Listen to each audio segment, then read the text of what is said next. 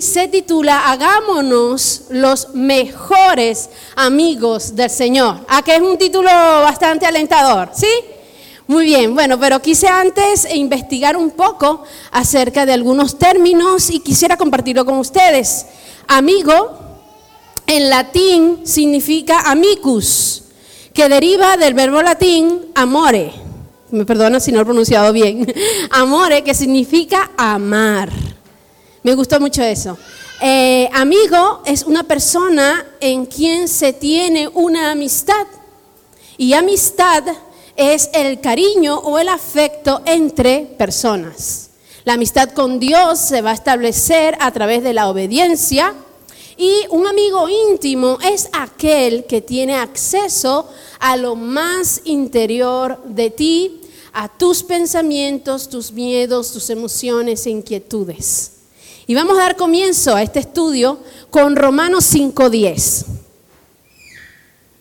Dice, pues como nuestra amistad con Dios quedó restablecida por la muerte de su Hijo cuando todavía éramos, éramos sus enemigos, con toda su seguridad seremos salvos por la vida de su Hijo Jesús.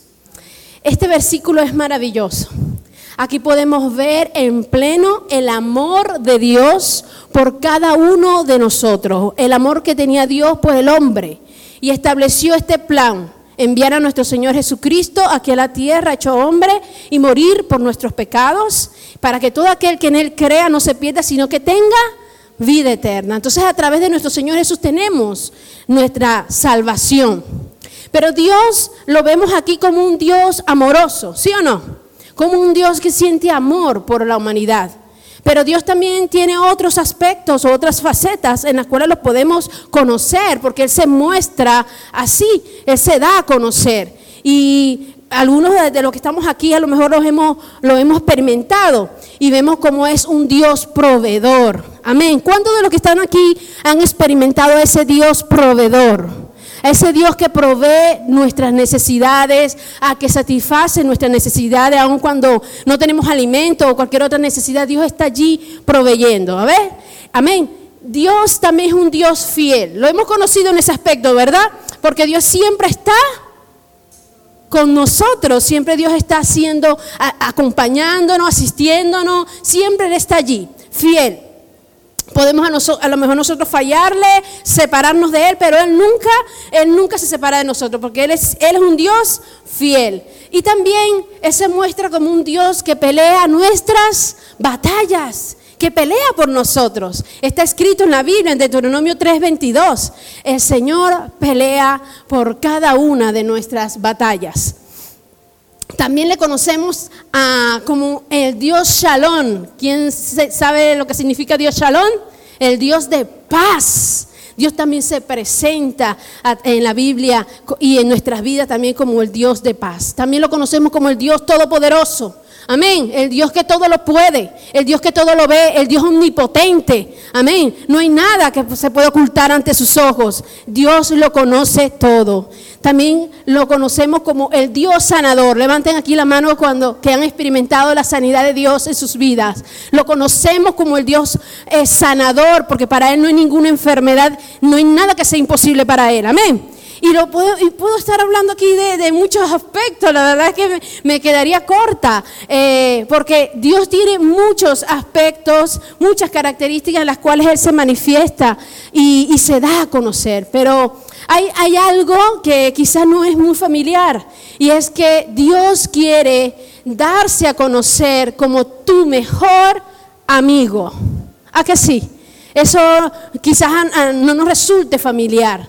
¿Vale? Pero me gustaría que lo repitamos todos juntos, porque eso tiene que calar en nuestras vidas. Dios quiere, ser, mi mejor, amigo.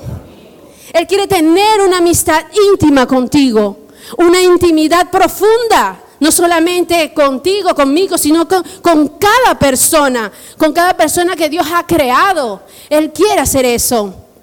Ahora, ¿este plan de Dios ha sido solamente eh, poco, hace poco? Pues no, Dios ha tenido este plan siempre, desde que creó a Adán y a Eva. Dios tenía este plan de tener una relación amistosa, íntima con el hombre. Y lo vemos en Génesis.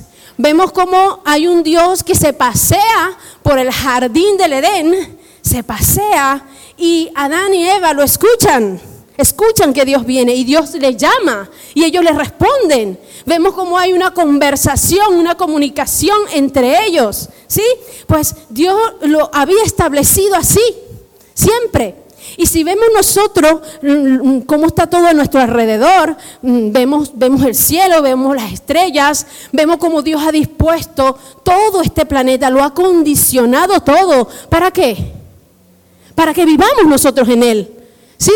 Vemos cómo todo se comunica, el mar, los animales, las especies, hay, se interrelacionan unos con otros. Vemos que todo tiene sentido, que todo tiene lógica. Y vemos también que, Dios mío, eh, hay alguien que diseñó todo esto, ¿sí o no? Hay alguien que diseñó todo. Por eso ese diseñador fue Dios. Fue Dios que diseñó todo esto para que nosotros vivamos en Él, en este planeta. Pero no solamente para que vivamos, sino para que también tengamos una relación íntima con Él. Él lo diseñó de esta manera. Pues en Hechos 17, 26, 28 vemos algo que refleja lo que acabo de decir. Dice, de un solo hombre creó todas las naciones de toda la tierra de antemano decidió cuándo se levantarían y cuándo caerían y determinó los límites de cada una. Aquí vemos cómo Dios tiene el control de todo, crea las naciones a través de un solo hombre, que fue a través de Adán y Eva, pero Dios tiene el control de todos los tiempos. Amén. Pero bueno, todo esto fue muy, muy bonito, muy maravilloso, pero entró el pecado entró el pecado y destruyó en cierta forma todo el sueño que tenía nuestro Señor, nuestro Dios. Pero más adelante vemos en el Antiguo Testamento, vemos a hombres y mujeres que hicieron la diferencia. Hubo hombres y mujeres como Moisés, como Abraham, como David, como Jacob, Jacob, Job, Enoch, y puedo mencionar algunos más que tuvieron el privilegio de ser llamados amigos de Dios. Y cuando, no sé a ustedes, pero a mí me ha pasado cuando leía estas partes que, definen a estas personas como los mejores amigos de Dios, llegué hasta pensar, oh, esto, estas personas debieron ser muy especiales, estas personas eran únicas, o solamente la amistad fue reservada para estas personas. ¿Ustedes creen que eso es verdad? No es así. No es que la amistad eh, con Dios fue reservada solo para estas personas. No lo creo. Creo más bien que fueron personas atrevidas. Fueron personas que se atrevieron a ir a una milla más con Dios. No se conformaron con decir, Señor, te amo, obedezco tus leyes. No, yo quiero más de ti, Señor. Y dieron un paso más al frente. Yo quiero conocerte. Yo quiero que tú me enseñes. Yo quiero, Señor, como hizo Moisés, Señor, yo quiero verte cara a cara. Y a lo mejor Dios se sorprendería que un hombre le dijera eso. Y sí, se sorprendió. Hasta llegó un punto de decirle a Moisés, Moisés, este, ponle dos, baja un poquito, este, no, no me puedes ver cara a cara, porque es que si me ves cara a cara, morirías. Pero él no se conformó, él no se detuvo, él insistió. Y esa es la diferencia entre, entre, entre quizás muchas personas y Moisés. Él no se conformó ni se detuvo, él insistió. No, Señor, yo quiero ver tu cara. Yo quiero estar contigo cara a cara. No, Moisés no puede. Señor, yo quiero. Es más, Señor, enséñame tu gloria. No, es que no me conformo con poco, diría Moisés. Quiero más, Señor, porque sé que en ti hay más. Y, no estaba equivocado Moisés. Es así hasta que Dios, eh, Moisés pudo cambiar el no de Dios por un, está bien Moisés, te voy a dar un poquito. Y se lo mostró. Pero no solamente Moisés se atrevió a hacer tal hazaña, también Jacob se atrevió a decirle a un ángel con quien luchaba y le decía, es que, es que no te dejo hasta que tú no me bendigas. Y el ángel decía, para allá, para allá, Jacob, para, déjame ir, que ya rasga el alba, ya hemos luchado un poco. Y él se hacía no te voy a soltar, no te voy a dejar hasta que tú no me bendigas. Y tuvo que el ángel eh, rasgar eh, un poco el muslo de Jacob para que lo soltara y aún así no lo soltó. Eran hombres decididos. Estoy decidido, yo no te voy a soltar hasta que tú no me bendigas. Y el ángel lo bendijo, le preguntó por su nombre. Le dijo, soy Jacob. Pues ahora no te vas a llamar Jacob, ahora te vas a llamar Israel, porque has vencido a los hombres y a Dios. Y ahí lo bendijo. ¿Por qué? Porque fueron hombres que amaron, quisieron, anhelaron, desearon y no se quedaron por vencidos ni se conformaron por un no, fueron más allá. Y eso es la característica que debemos tener cada uno de nosotros. Eso no es algo que sea difícil. Eso no es algo que sea solo reservado para hombres como Jacob y esos varones. No, es para cada uno de nosotros. Lo único que tenemos que hacer es atrevernos a dar un poco más. Amén. Estos hombres aprendieron muchas cosas. Estos hombres que fueron capaces de acercarse a Dios, pudieron aprender cosas divinas con Dios, pudieron escucharle y pudieron hasta deleitarse en su presencia. Tenían una amistad con Dios. Era increíble. Si leemos el Antiguo Testamento nos quedamos eh, exhortos de las cosas que ocurrían allí. ¿Pero por qué? Porque había una relación entre ellos. No solamente era el hombre que quería acercarse a Dios, era Dios también que quería acercarse al hombre. Amén. Entonces había una afinidad, había un deseo de, ambos, como, cuando tú compartes con un buen amigo. ¿Qué pasa cuando tú compartes con un amigo? Disfrutas su compañía, ¿sí o no? Disfruta, te encanta estar con esa persona. Pues eso es lo que ocurría con, estos varones y mujeres y Dios. Entonces eh, ocurre otra cosa, que no solamente el hombre se abre a Dios, sino que también Dios se da a conocer. En, en Éxodo 33, 12 vemos esta característica muy bonita, vemos esto que está escrito en ella y es, muy, muy, muy ilustrativo, muy... Bueno, bueno, yo lo tengo. Este dice, yo te he conocido por tu nombre y también has ganado gracia ante mis ojos. Esto era Dios diciéndoselo a Moisés. Yo te he conocido.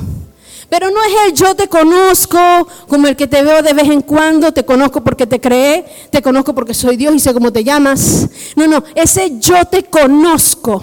Es que sé quién eres, Moisés. Es que te conozco porque hemos pasado tiempo juntos.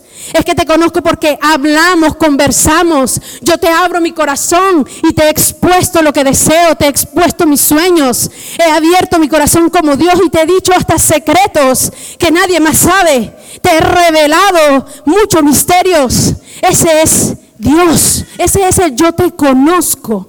Moisés, sea hasta de las cosas que te gustan y las que no, y las cuales, de las cuales tienes debilidad y las cosas, y las cosas que te bromean. Eh, te conozco, Moisés, tan profundamente. Te conozco. Y no solamente que conozco tu nombre, sino que también has hallado gracia delante de mis ojos. ¿Cuántos de los que estamos aquí queremos que Dios nos conozca así? Levanten la mano los que quieren. Quiero, Señor, que tú conozcas que cuando digan Anaís, y el Señor diga, yo conozco a Anaís. Abran paso a los ángeles que viene Anaís, mi hija, que no ha descansado hasta hallarme. Esa es mi hija que pelea cada día, cada día pelea por encontrarse conmigo, que no descansa y que no se conforma con decir yo hoy estoy cansada. No, Señor, yo peleo, yo te busco hasta encontrarte.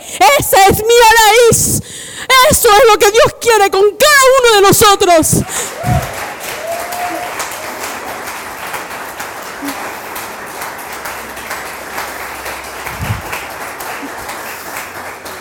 Esa amistad que está inmersa de un gran amor, de un amor que supera el amor que tú y yo podemos conocer hoy en día.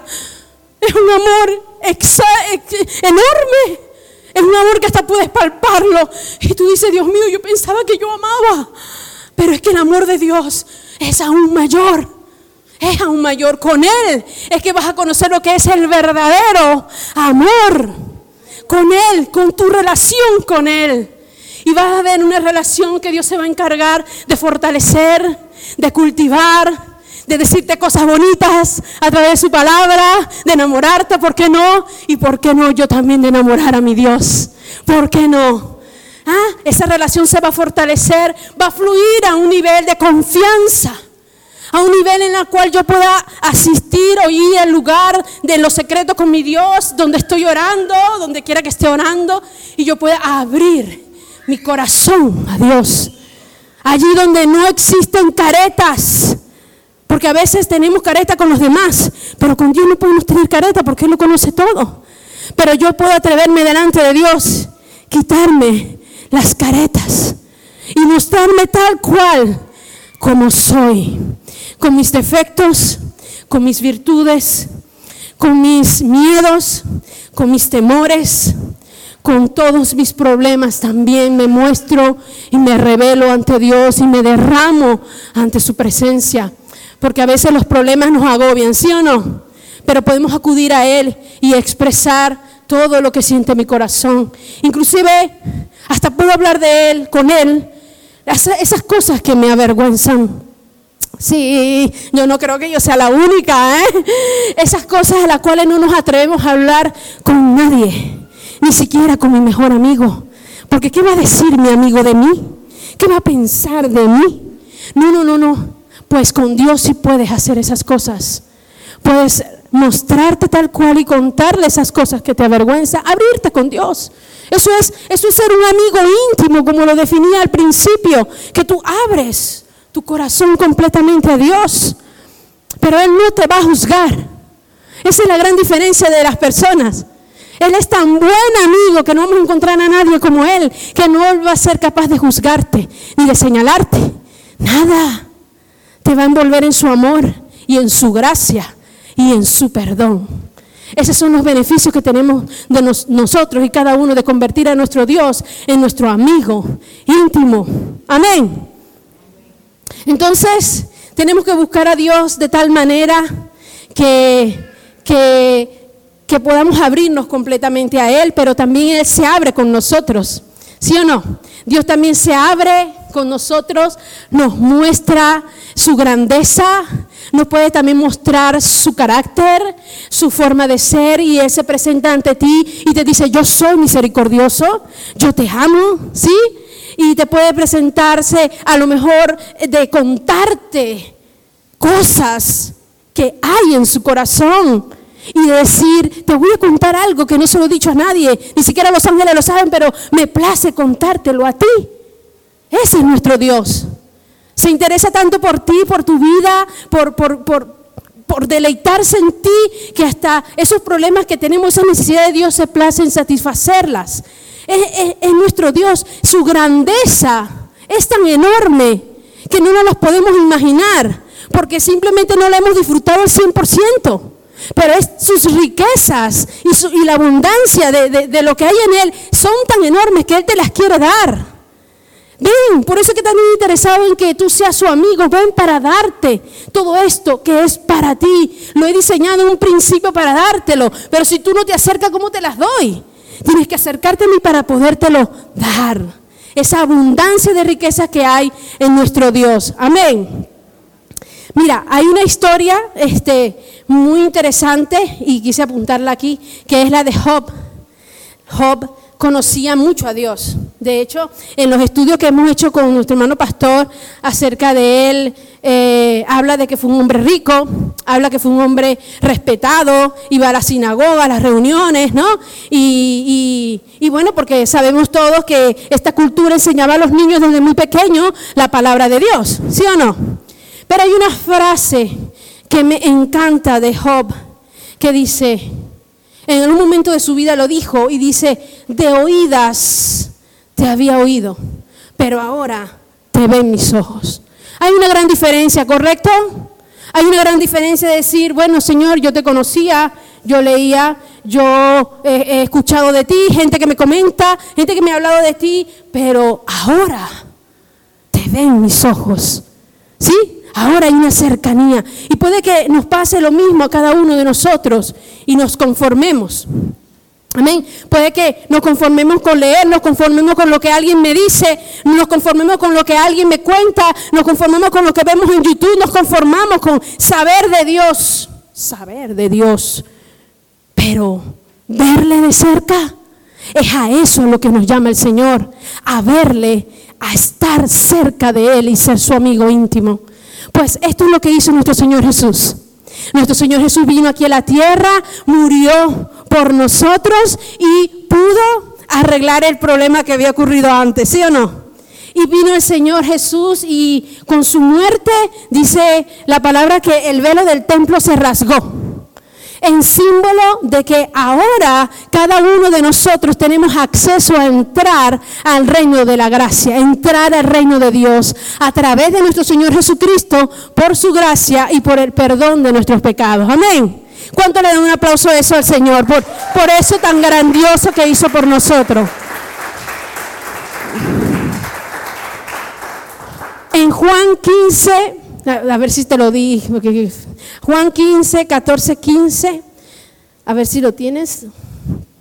Es que no. El 15, dale por pues, el 15, el 15. Dice, ya no los llamo esclavos, porque el amo no conocía sus asuntos a los esclavos. Ustedes ahora son mis amigos porque les he contado todo lo que el Padre me dijo.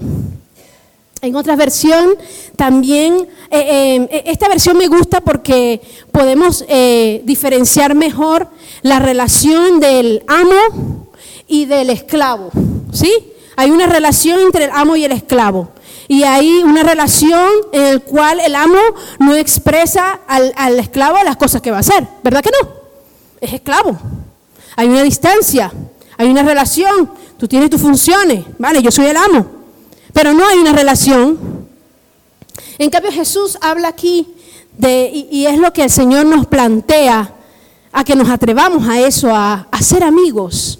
Jesús dice, ya ustedes son amigos porque lo que le he oído decir al Padre, es decir, al amo, se los he dicho a ustedes. Así que ya ahora no son esclavos, sino que ahora son mis amigos, porque conocen los planes del Padre. Amén, porque conocen al Padre. Hay otra versión de la cual habla que, en vez de decir em, esclavos, habla de siervos. Y esa, esa, esa, esa, me gustaría también hacer esa semejanza. somos siervos y está el amo. Y también tiene esa misma relación de distancia.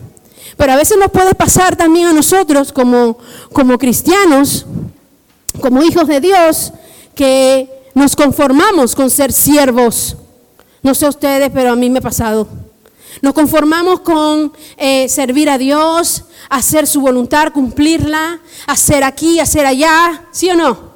¿Sí o no? Asistir por aquí, asistir por allá y nos conformamos. Pero Dios, eso está bien, eso está bien ser siervo, pero Dios nos está llamando a dar un paso más. Porque con Cristo no es llegué aquí y aquí me quedo. No, con, eh, con, Dios hay más, porque tan grandes son sus riquezas que Él quiere que lo disfrutemos. Por eso que Él nos invita a dar un paso más. Y no, no, no, yo no quiero que tú seas solo siervo, yo quiero que tú seas mi amigo. En el siervo y el amo hay una distancia. Y a lo mejor en algún momento de tu vida o en la mía, que ciertamente en la mía me he encontrado allí, donde hay una distancia entre Dios y yo. A Dios lo puedo ver de lejos. ¿Le oía? Sí, le oía. Y lo veía y lo veía chiquitito por allá. Pero Dios me, invitó. Vente para acá, ven, acércate. Ven a mí, ven, acércate a donde estoy yo. Ven aquí. Y, pasó lo que muchas veces eh, vemos lo que le pasó a estos hombres y mujeres. Vemos que estar cerca de Dios es otra cosa. Ya lo puedo ver mejor. Ya lo puedo palpar. Hasta lo puedo hasta ver. Y usted me dice, sí, hermano, por fe. Por fe podemos ver su rostro. Por fe podemos ver sus ojos. Por fe podemos palparle. Podemos sentirle, escuchar su voz inclusive establecer su perfume por fe. Porque cuando tú estás cerca de Dios, Dios le place revelarte cosas. Porque es así. Él le place hacer cosas. Y a lo mejor te place contarte cosas, decirte algo. ¿Qué tal si hablemos de esto? Oh Señor, y te revela cosas. Eso es Dios. Y esa es la diferencia entre siervo y amigo. Y yo quiero que esta mañana sí seamos siervos, pero vayamos jamás, seamos amigos íntimos de Dios. Él quiere que estemos cerca de Él. Amén. Para poder disfrutar lo que el Señor nos quiere dar.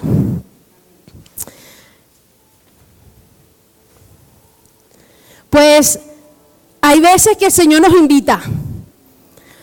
A veces somos obedientes y a veces no, nos invita a acercarnos a Él. Y a veces permite, como no vamos, yo soy, no. Entonces, eh, el Señor llama nuestra atención. Y a veces permite que ocurran ciertas situaciones en nuestra vida simplemente para eso, llamar tu atención. ¿Para qué? Para que te puedas acercar a Él. ¿No les pasa a ustedes que cuando tenemos un gran problemón vamos correndito donde está papá? ¿No les pasa a ustedes? Yo digo, bueno, Josefa, yo siempre lo hago, vale, pero, pero cuando tengo un problemón, cuando tengo un problemón, ahí estoy. Pues eso pasa. Dios permite esas situaciones difíciles para que nos acerquemos más, con más a Él. Y, vuelvo a, a, tomar de ejemplo la vida de Job, porque Job pasó por una situación difícil. Y uno dice, bárbaro, pero era un hombre que era bendecido, era un hombre que era mm, rico, era un hombre que cumplía la ley, que amaba la ley de Dios y aún así pasó por una situación difícil. Sí, pasó por una situación difícil. Y me atrevería a decir que la razón era porque Dios quería una relación más íntima con Job. Y, uno dirá, yo, qué tremendo, cómo me llamó la atención de esta manera, ¿no? Job pasó por una situación muy difícil. También estuvo rodeado de amigos. Pero ¿qué hicieron estos amigos? ¿Estos amigos le criticaron? Sí. ¿Estos amigos le juzgaron? Sí. Estos amigos no comprendieron la situación de Job, pero Dios, que es un amigo amoroso, Él comprendió y Él supo todo. Él sabía que la razón era presentarse ante Job como su amigo y lo hace. Dios se presenta ante Job de una manera majestuosa y maravillosa. Se presenta ante él y le dice, yo soy Dios. Vamos, Job, responde. ¿Cómo hice esto y esto? Y él, Job, Job entendió Job que él creía que conocía a Dios, pero, pero realmente se quedó corto. Y entonces empezó Job, bueno Señor, yo prefiero mejor eh, no responder, eh, prefiero callar Señor, este, porque realmente, eh, no sé. Y empezó Dios a, mostrarse y a contarle secretos y maravillas de cómo Dios hizo su creación. Yo los invito, hermanos, si usted ya ha leído Job, no importa, vuélvalo a leer. Porque es maravilloso que una vez que tú lees y lees, sigues aprendiendo. Las maravillas y los misterios que Dios le plació contarle a Job. Desde, desde la creación y le dice, Job, tú estabas allí cuando yo estaba eh, creando el, universo, la tierra, y que el agua se le salía por sus fauces. Y yo digo, wow, no, no estabas allí, Job. Pues tuve que poner leyes para que el agua no se escapara. Grandioso, ¿no? Y cómo vemos a Dios que sigue conversando con Job y habla de su creación, habla de los animales, habla de la sabiduría que le puso a algunos animales y a otros no. ¿Sabías eso? El avestruz no tiene sabiduría porque Dios le no ponérselo. Y habla de los caballos, habla del, pelo de los caballos, habla de los misterios de la nieve, Ah, hermano, es una delicia cómo Dios expresó tantas cosas. Y hay una, y una de las cosas que me encanta, Dios habla de la cabra montés. Es uno de los animales que me encanta, pero yo creo que es porque como Dios lo presenta en la Biblia. Dice, ¿y, sabes de la cabra montés? Pues yo le doy habilidad y destreza para que suba por todos esos riscos. Yo, yo soy quien le ayuda. ¿Y, y, y, ha visto su preñez? ¿Le ha contado la preñez de ella? ¿Has visto cuando paren? Ningún hombre ha visto eso, solo yo lo contemplo y me deleito. Por eso estoy segura que Dios se deleita en su creación. Dios cuida de su creación, se deleita. Amén. Entonces son muchos misterios y te aseguro que después de esa relación, de ese encuentro que tuvo Job con Dios, ¿usted cree que iba a volver atrás? No, no, yo de aquí parto para adelante, Señor. Yo de aquí sigo buscándote, encontrarme contigo, tener esta relación, esta comunicación contigo siempre y hasta más, porque Dios siempre nos invita a más, porque hay mucho más y profundidades que disfrutar y descubrir en Dios. Amén. Pues hay un versículo que me gustaría compartir con ustedes.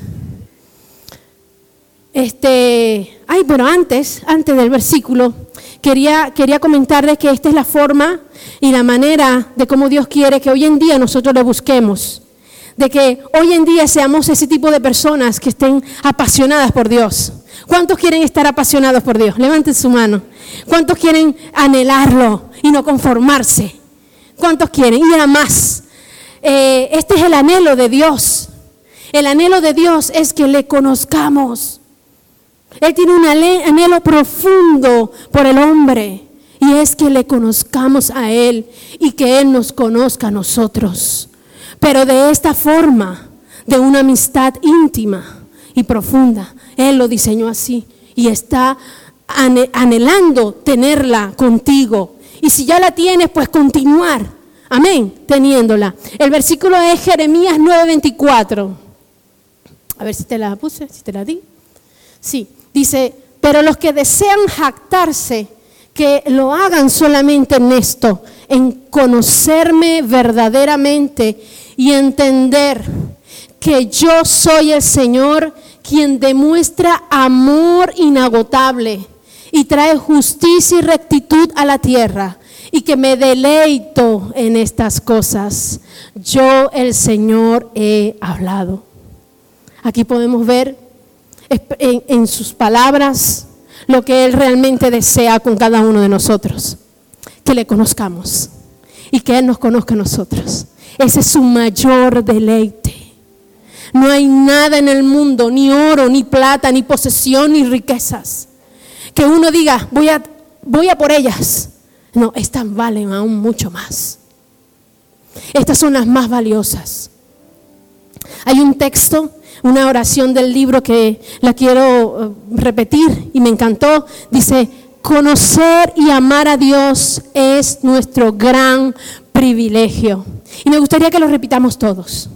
Conocer y amar a Dios es nuestro gran privilegio.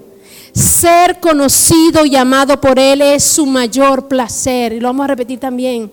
Ser conocido y amado por Él es su mayor deleite, su mayor placer. Amén.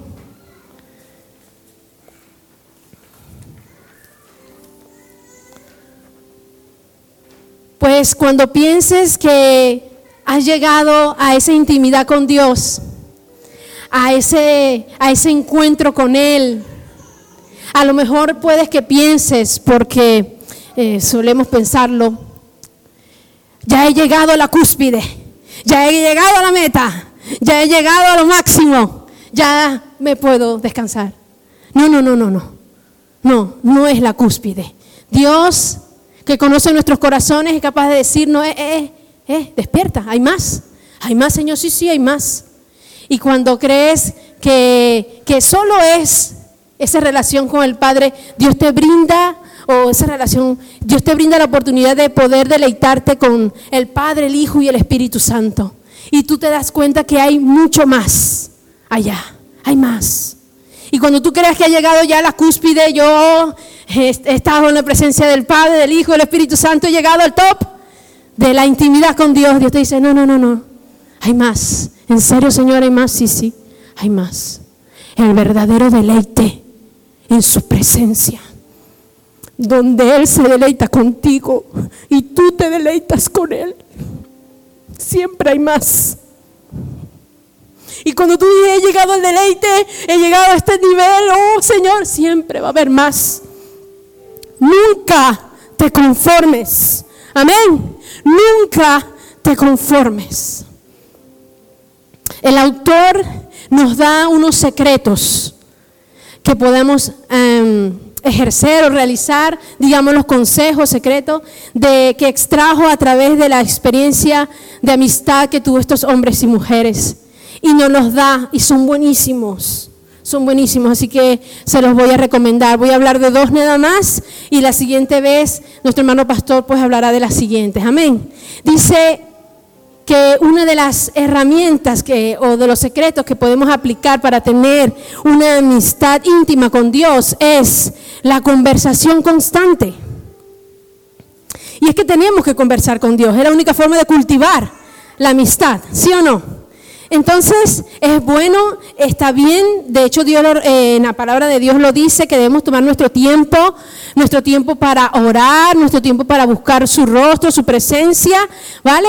Y, y lo hacemos en nuestra intimidad a puerta cerrada, ¿sí o no? Pues así es como Dios lo recomienda y está bien que lo hagas, ese momento es importante.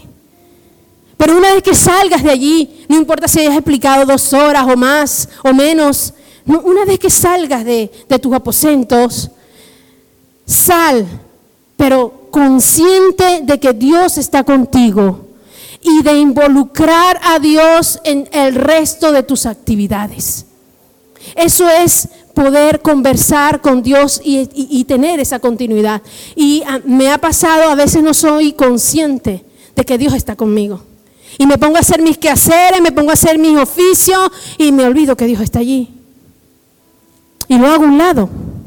Y Él no quiere eso, Él quiere que interactuemos con Él. Así que involucremos a Dios una vez que salgamos en ese lugar secreto y nos y, lo interactuemos con Él en nuestro trabajo, en nuestros estudios, en nuestros oficios, cuidando a los niños, haciendo la comida, conduciendo, en donde sea. De esta manera podemos estar orando con Dios, hablando, porque hablar es orar con Dios. Esa es la definición. Y la Biblia nos aconseja que oremos sin cesar.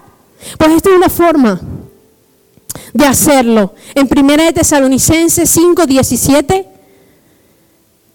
eh, Dios nos deja eh, eh, esta enseñanza. Nunca dejen de orar. Y esta es la, es la forma en cómo podemos mantener esto. hablar constantemente con Dios. Orar es hablar con Dios. Amén. Otra de las recomendaciones que nos hacen es que debemos hacer, eh, nos recomienda, pues a que hagamos oraciones cortas en nuestro día a día. Eh, oraciones cortas que van a, afirmar nuestro corazón en Dios. Y nos da unos ejemplos.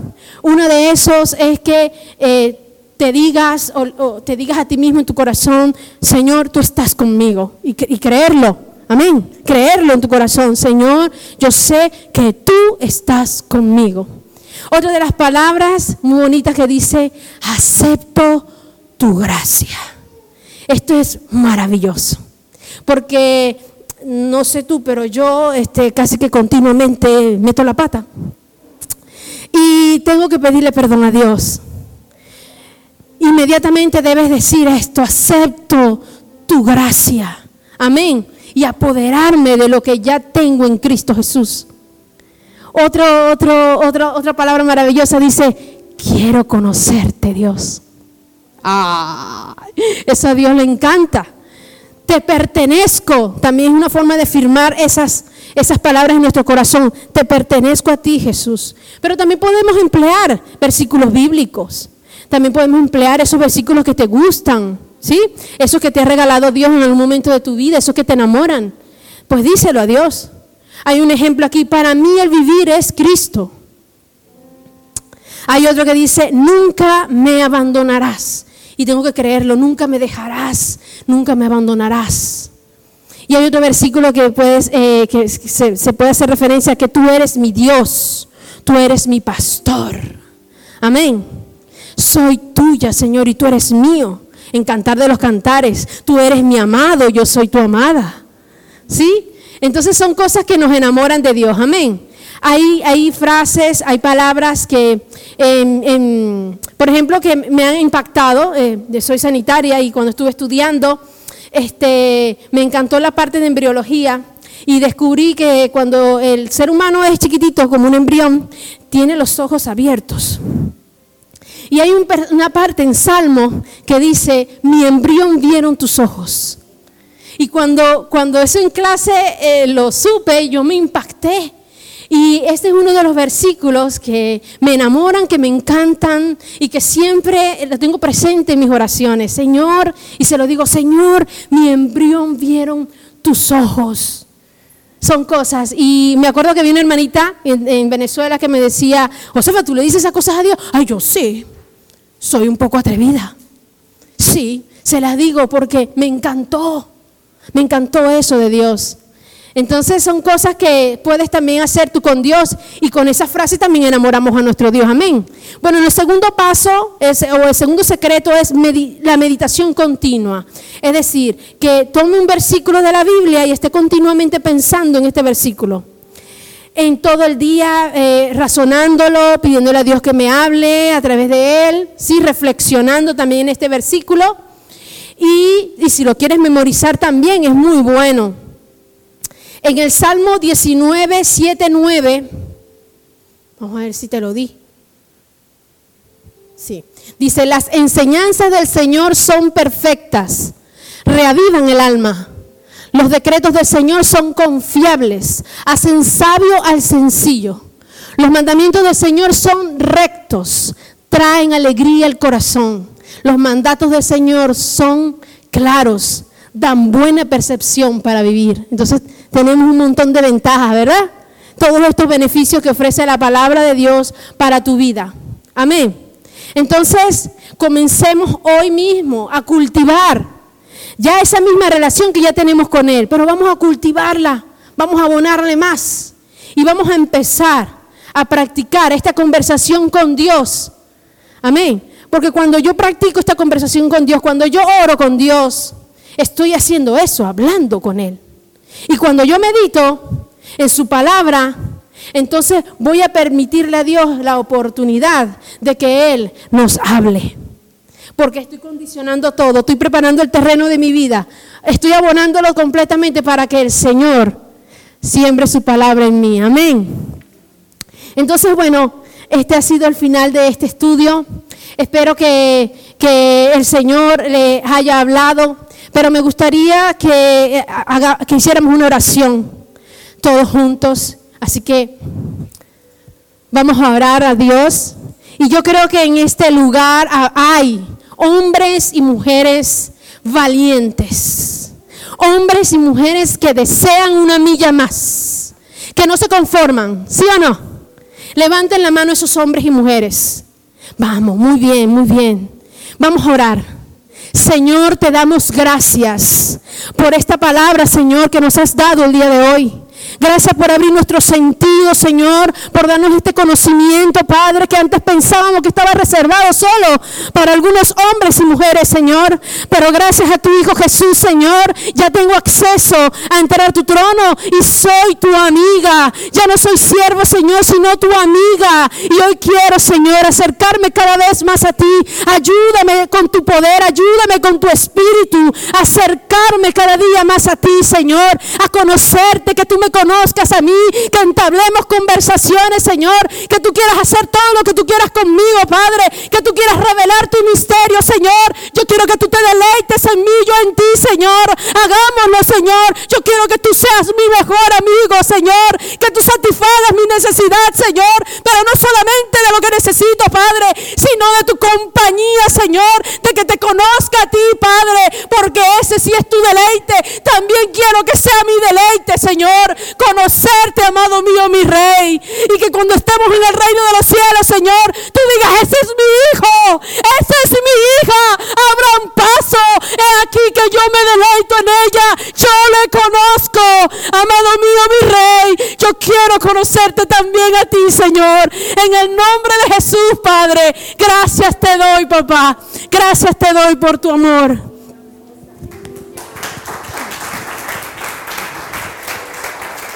¿Cuántos